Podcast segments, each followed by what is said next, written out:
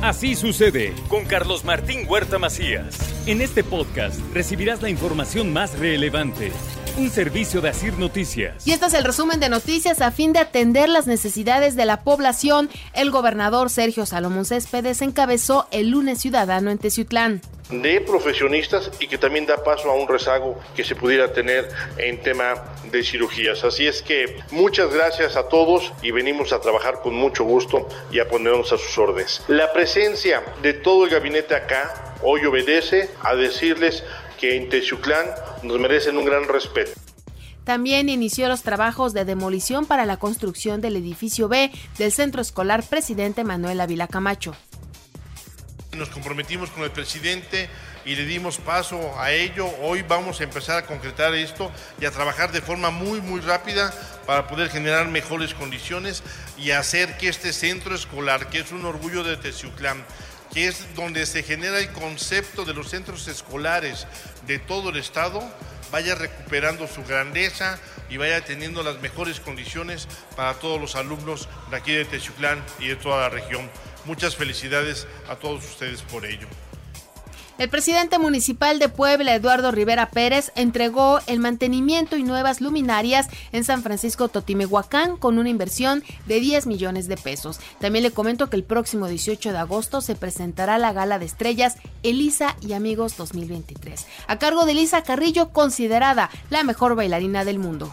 Que este año se logre concretar una gala más es, es, algo que me llena de muchísima motivación y alegría. Quiero darle las gracias al señor gobernador por hacer que esto sea posible, ya que creo que es súper importante el apoyo que se hace a la cultura. Y la verdad es que, eh, bueno, es, es un sueño. Yo creo que para todos los artistas lo más importante y por lo único que existimos es por el público y el mandatario estatal Sergio Salomón Céspedes informó que el nuevo titular de la Secretaría de Cultura es Enrique Glockner.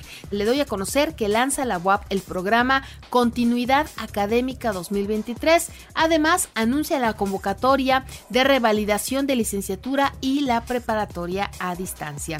La Secretaría de Salud realizará 450 mil acciones preventivas durante la primera jornada nacional 2023. También le informo que en el primer trimestre de 2023, la actividad industrial en Puebla tuvo un crecimiento anual de 4,1%, el mejor registrado para la entidad en los últimos cinco años, informó Economía con datos del INEGI. También le doy a conocer que los cambios en el gabinete estatal están dando un empuje al Estado que se necesitaba. Así lo dijo el edil de Teciutlán, Carlos Peredo con más ganas de trabajar, más intenso y nosotros los eh, presidentes municipales estamos atentos a los cambios y sentimos que los cambios están dando un empuje al Estado que necesitaba, pero la verdad muy contentos de que esta juventud de nuestro gobernador, este empuje, pues hace que nuestro Estado vibre, que nuestro Estado se sienta cobijado. Comercios establecidos del centro histórico dicen que no se les consultó el cierre de calles para su uso peatonal. Para prevenir y erradicar la violencia contra las mujeres, personal de la Subsecretaría de Gobernación recibió el curso de aspectos fundamentales de los derechos humanos y violencia de género en el gobierno del estado.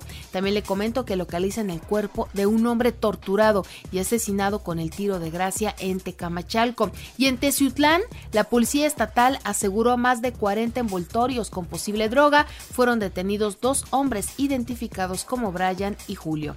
También le doy a conocer que personajes de otros partidos tienen las puertas abiertas en el movimiento de izquierda. Será la dirigencia de Morena quien evaluará su pasado, considera Eduardo Castillo.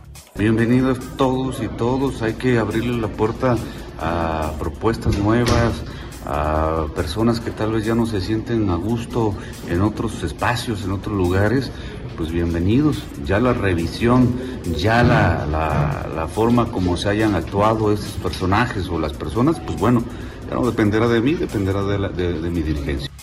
Hasta que la dirigencia nacional de Morena pida que se bajen espectaculares, solicitaré su retiro. Las bardas no violan la ley, dice Alejandro Armenta, el senador. También en Puebla no hay piso parejo en la competencia entre los las corcholatas presidenciales. Julio Huerta violó el acuerdo nacional, así lo considera Jaime Natale, dirigente del Partido Verde Ecologista de México esas prácticas de acarreo, de cargadas, que desafortunadamente, y Puebla no es la excepción, se siguen, se siguen viendo. Nunca ha estado parejo. Aquí en Puebla nunca ha estado parejo. eh, lo pudimos ver ¿no? el fin de semana, eh, donde se hace todo, exactamente todo lo que se acordó no hacer. Digamos, se rompen las reglas el ingreso de Claudia Rivera al Registro Nacional de Violentadores de Mujeres es por proceso de impugnación vigente. Una vez resuelto, se procederá, así lo dice la presidenta del Tribunal Electoral en Puebla. De la exalcaldesa Claudia Rivera. Todavía está la sentencia en, el, este, en, la, sala, en la sala regional, todavía no determina si la, este, la sentencia queda firme o no, entonces por eso no se ha hecho el registro. En información nacional e internacional, le doy a conocer que el presidente Andrés Manuel López Obrador anunció que su quinto informe de gobierno lo rendirá en Campeche el viernes primero de septiembre y ese mismo día por la tarde realizará el primer recorrido de supervisión del tren Mayae, por lo que subirá al convoy. Será, dice, ese día que realizará su primer recorrido. Y también el mandatario nacional confirmó que el gobierno federal sí comprará la marca mexicana de aviación para la nueva aerolínea que operará en diciembre de este año, luego de que un juez desechara los recursos presentados por tres abogados.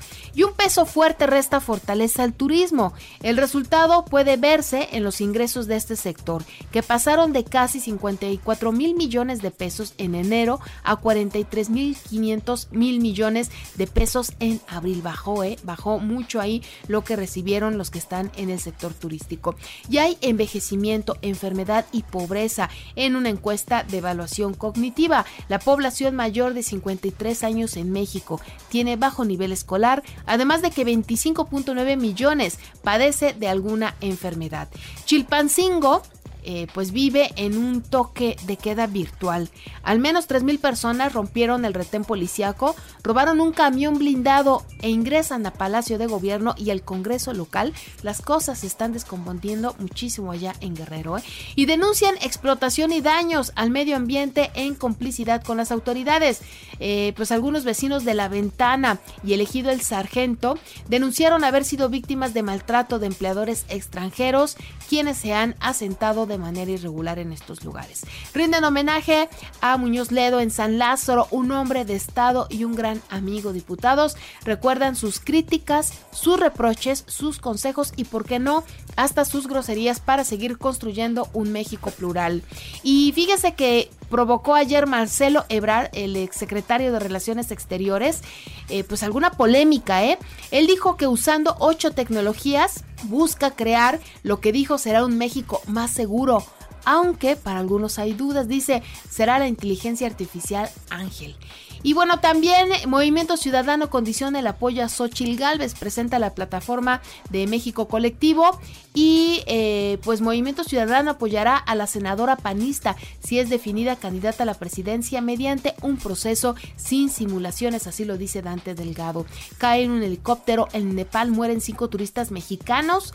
Este helicóptero pues salió muy temprano cerca de Luca en la región de Everest y después se desplomó. Cinco mexicanos son los que perdieron la vida. Y hay emergencia climática. El hielo en la Antártida está en su nivel más bajo. Expertos de Reino Unido advierten que el fenómeno del niño agravó el panorama de los polos y puso a la región en un nivel menor para el mes de junio. Y en los deportes, el León goleó 4-0 al Pachuca en el cierre de la jornada 2 de la Apertura 2023. La selección mexicana viajó a Las Vegas, en donde este miércoles se medirá Jamaica en las semifinales de la Copa Oro. Las Tigres vencieron 1-0 al América Femenil para lograr el título de campeón de campeones en la Liga MX Femenil. Los Pericos de Puebla abrirán la serie ante los Leones de Yucatán este martes a las 19.30 horas en el Parque Cuculcán. Vladimir Guerrero superó al mexicano Randy Arozarena en la final del derby de cuadrangulares en las grandes ligas. Y recuerde que así sucede esta en Radio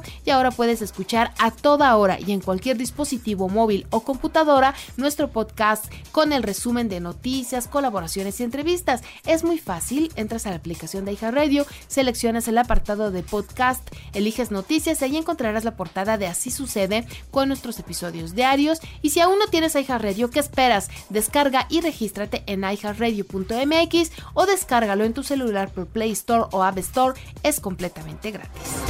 Así sucede con Carlos Martín Huerta Macías. La información más relevante ahora en podcast. Sigue disfrutando de iHeartRadio.